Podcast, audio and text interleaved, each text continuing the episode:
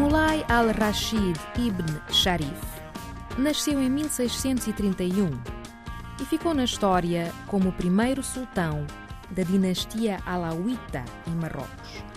Dominou o norte do território, assim como as zonas costeiras e a cidade de Marrakech, e solidificou assim o controle alauíta sobre o território marroquino.